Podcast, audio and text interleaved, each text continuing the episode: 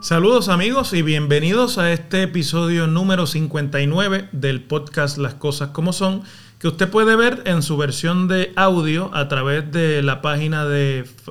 Facebook fanpage Profesor Ángel Rosa o en el canal YouTube también Profesor Ángel Rosa o escuchar su versión de audio en todas las plataformas de audio podcasting disponibles. Estamos exactamente a tres semanas del paso del huracán Fiona por Puerto Rico afectó la parte suroeste de la isla como un huracán de categoría 1 en el fin de semana del 19 de septiembre pasado. Y el resto de la isla recibió lluvias y vientos de tormenta tropical. Y como era de esperarse, y el gran temor que tenía la población puertorriqueña, el fracaso enorme de la recuperación de la pandemia ha sido el sistema eléctrico que está golpeado después del huracán María en 2017 y que entre pugnas, proyectos de privatización, desmantelamiento del eh, modelo público de electricidad que existía anteriormente, cinco años han transcurrido y no se ha puesto un clavo en su reconstrucción. Por lo tanto, todavía hoy, tres semanas después, hay áreas del país que tienen un problema con la provisión de, de la electricidad, especialmente los municipios principales de la zona oeste de la isla, la ciudad de Mayagüez, la ciudad de San Germán, municipios como Las Marías, municipios como Maricao, Yauco, Guánica, Cabo Rojo, todo ese cono suroeste de Puerto Rico todavía hoy tienen unos porcentajes muy cuestionables en cuanto a la recuperación del servicio eléctrico. La compañía privada que provee el servicio de transmisión y distribución de electricidad en Puerto Rico, Luma Energy había prometido que para el viernes 7 de octubre, en que yo estoy grabando este podcast, iban a tener eh, el 90% de la región de Mayagüez, o sea, de la región oeste, electrificada. No ha sido así. Y la nueva excusa es una falla que ayer surgió en la planta generatriz de Costa Sur, en el pueblo de Guayanilla, en la que eh, se perdieron unidades generatrices que obligaron a la puesta en marcha del proceso que se llama, eh, de, la población le llama apagones selectivos, pero la Autoridad de Energía Eléctrica y Luma Energy le llaman relevos de carga. Y cuando uno lee la información de prensa que ha trascendido el viernes en Puerto Rico, pues tendría que pensar que como ya se sospechaba, los portavoces y responsables del servicio de electricidad en Puerto Rico no respetan a la población porque no tienen ningún problema en mentir. Luma reclama que no ha podido llegar y cumplir con la meta de electrificación en la zona oeste de Puerto Rico por la falla generatriz de Costa Sur el jueves. Eso es falso, porque cuando usted ve la información que está trascendiendo de la zona oeste, allí todavía hay áreas como por ejemplo gran parte de la zona rural del municipio de Mayagüez y del municipio de San Germán, donde el trabajo de despejar líneas, de hincar postes y de tirar tendido eléctrico nuevo donde fue afectado por el huracán, no se ha cumplido. Por lo tanto, aun si hubiese la capacidad generatriz, no teniendo disponible las líneas para llevar la electricidad, no se hubiese podido cumplir con el 90%. La realidad es que Luma ha incumplido la meta que la misma compañía se impuso y por lo tanto han generado un gran desasosiego y descontento en esa área del país, que no es quizás percibido por los medios de comunicación como tal, porque la situación en la zona metropolitana, donde se concentra la actividad económica y mediática del país, pues fundamentalmente se ha normalizado. Y en una isla que está metropolitanizada en prácticamente toda su actividad, eso se toma ya como habiéndose resuelto el problema. Pero en la montaña, en el oeste y en partes del sur de Puerto Rico, la situación es muy distinta. Y aunque claro, como la población se concentra en la zona metropolitana de San Juan, los porcentajes agregados de restauración del servicio pues arrojan números eh, muy halagadores. La realidad es que en estas otras zonas, donde quizás la población no es tan densa, pero donde grandes áreas todavía quedan sin el servicio de electricidad, la situación a tres semanas es desesperante, no solamente por la incomodidad, sino por la falta de capacidad económica en muchos casos para seguir gastando en combustible, para alimentar los generadores portátiles de electricidad o por la falta de electricidad y de un flujo confiable de ella en allí donde hay pacientes que necesitan la atención en cama, que necesitan o dependen de máquinas para mantener la vida y esa situación tres semanas después, cuando usted toma en consideración que la infraestructura principal de electricidad de la isla no fue ampliamente afectada, no fue afectada ni siquiera cercanamente a los niveles en que fue afectada por el huracán María, pues resulta inaceptable. Y más inaceptable todavía la falta de premura y de urgencia en la restauración del servicio en estas áreas lejanas y apartadas del país, como si allí no hubiese también las mismas necesidades que puedan tener los más densos o la población más densamente concentrada en la zona de San Juan y el área norte de Puerto Rico. Eh, esto en la misma semana en la que comenzamos con la visita del presidente Biden el lunes, que vino a hacer una inspección en sitio de eh, los trabajos de recuperación y que la propia Casa Blanca, por el escenario, el diseño del escenario en que pusieron al presidente a dirigirse al país, le dio la mayor importancia al tema de la electricidad y del servicio eléctrico de Puerto Rico. El presidente Biden anunció allí que le encomendaba a la secretaria de Energía de su gobierno la tarea de coordinar y de asistir al gobierno de Puerto Rico en las tareas de recuperación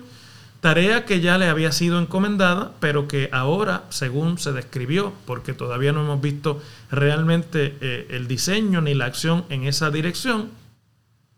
va a incluir la coordinación entre las agencias de gobierno para que los fondos de recuperación destinados a la reconstrucción eléctrica, que sobrepasan los 9.500 millones de dólares asignados por el Congreso inmediatamente después del huracán María se puedan utilizar más ágil y rápidamente para que no tomen otros cinco años en encaminarse los proyectos para la reconstrucción del sistema eléctrico y para que no tome otros 50 años la conversión del sistema eléctrico de Puerto Rico a fuentes de energía renovable como fueron las metas establecidas con esas asignaciones de 2017.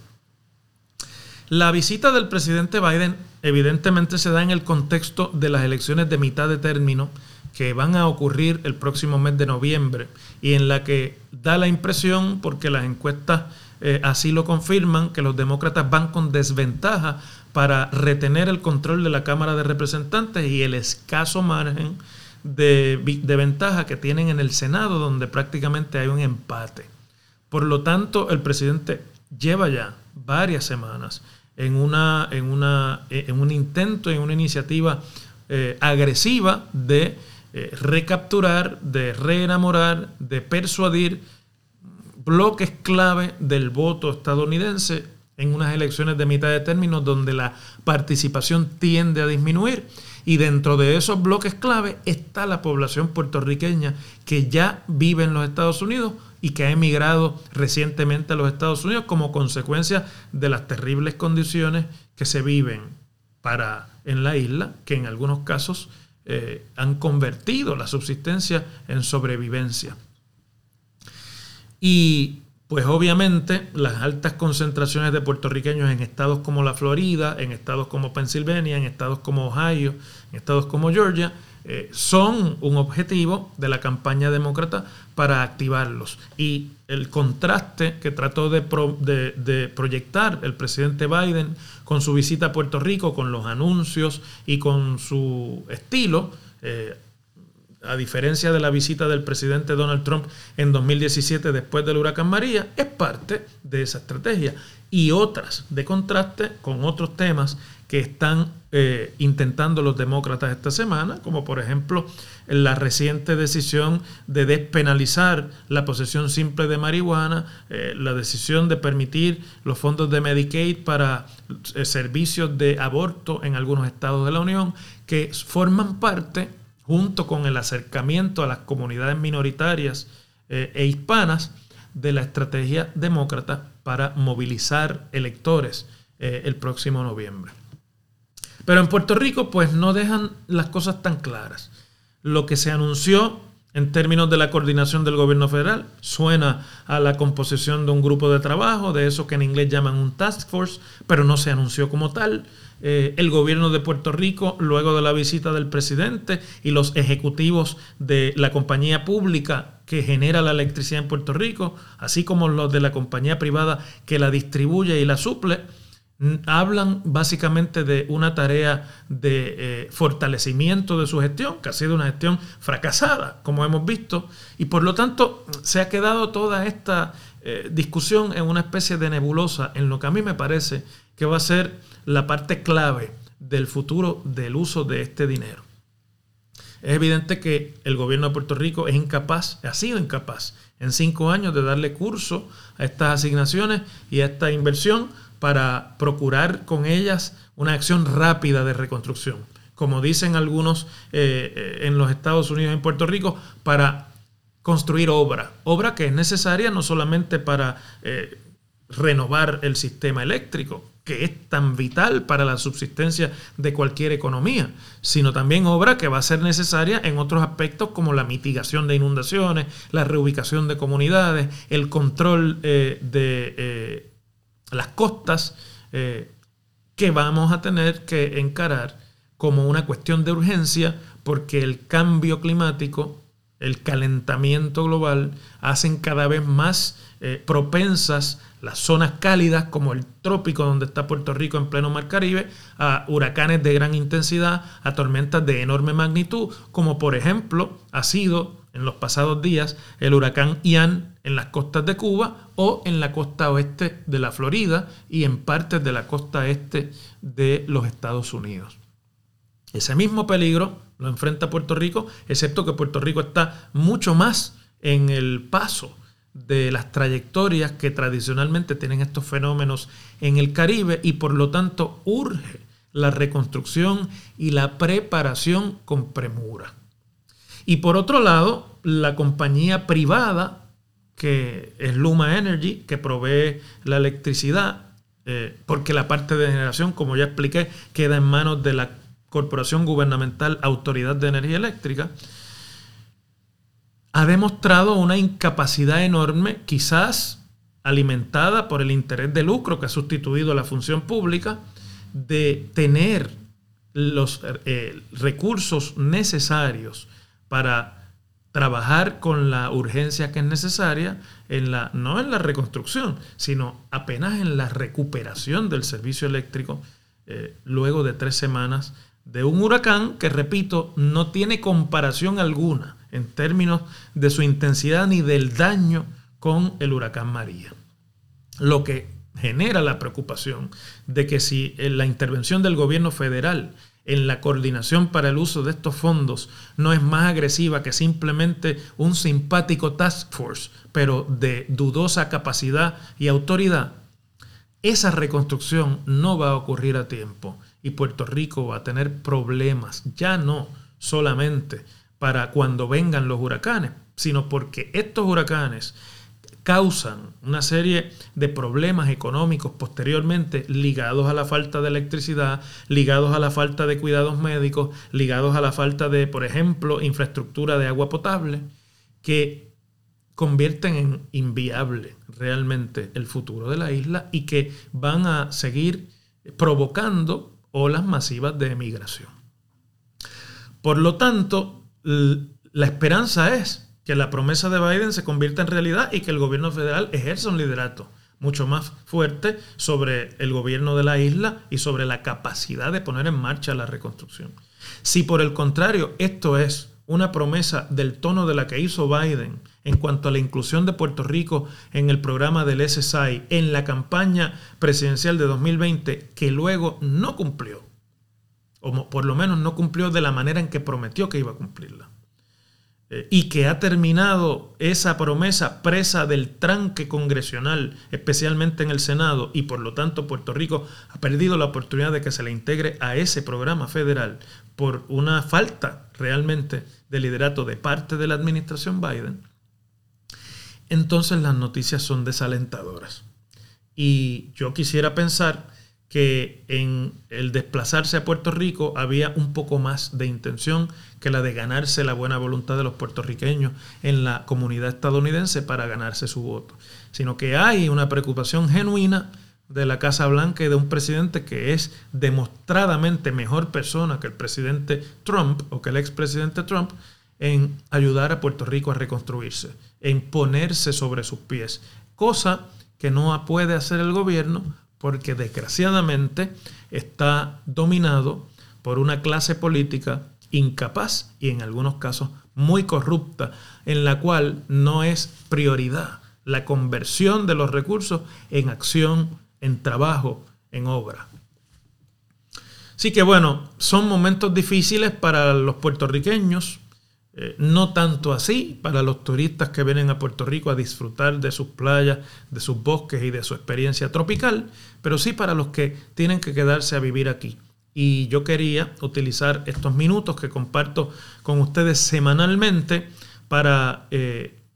poner un poco en nuestra psiquis de pueblo, ahora le hablo a los puertorriqueños de la isla,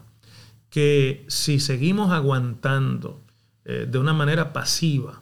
si seguimos tolerando que pasen cosas como por ejemplo el incumplimiento de las metas para la recuperación eléctrica y alrededor de eso toda una composición de mentiras técnicas para confundir la opinión pública y no reclamamos responsabilidad eh, donde debe haberla, pues entonces todos tendremos un poco de responsabilidad en la incapacidad para ponernos sobre nuestros pies. Agradezco, como siempre, la, atención que le prestan a este podcast y espero poder regresar con ustedes próximamente en otra edición más de Las Cosas como Son.